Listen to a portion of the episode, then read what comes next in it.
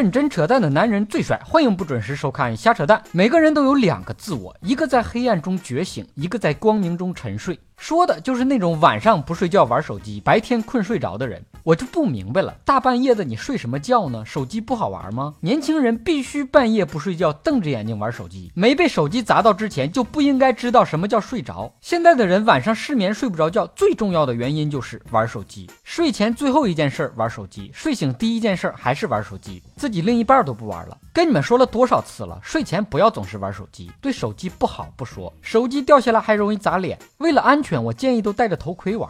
熬夜玩手机受伤最深的不是眼睛，而是手机。长时间发热，电池寿命都会变短。但是我们依然必须坚持熬夜玩手机，毕竟手机的寿命只有一两年。它这一生只要不被偷，就只有你一个主人。不熬夜玩它，你还是人吗？熬夜玩手机的人都懂。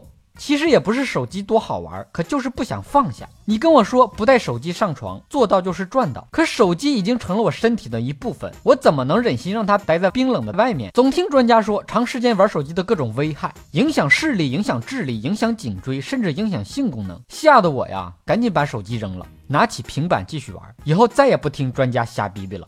比我还能瞎扯淡，玩手机确实危及你我的生命健康。每玩手机一分钟，你的寿命就会减少一分钟；玩一个小时，寿命就要减少六十分钟啊！尤其是女孩，不要趴着玩手机，容易平胸。以上部分内容纯属瞎扯淡，好看的小哥哥小姐姐们，别忘了转发、评论、飞弹幕、双击关注、点个赞。但有 Candy 留言评论说，每天晚上洗澡都听你的专辑，很有趣，谢谢你一直陪我，谢谢这位小姐姐。能陪着你洗澡非常荣幸。你想听哥扯什么话题，可以给我留言评论。本节目由喜马拉雅 FM 独家播出，订阅专辑《哥陪你开车》，更多搞笑内容尽在微信公号“小东瞎扯淡”。咱们下期接着扯。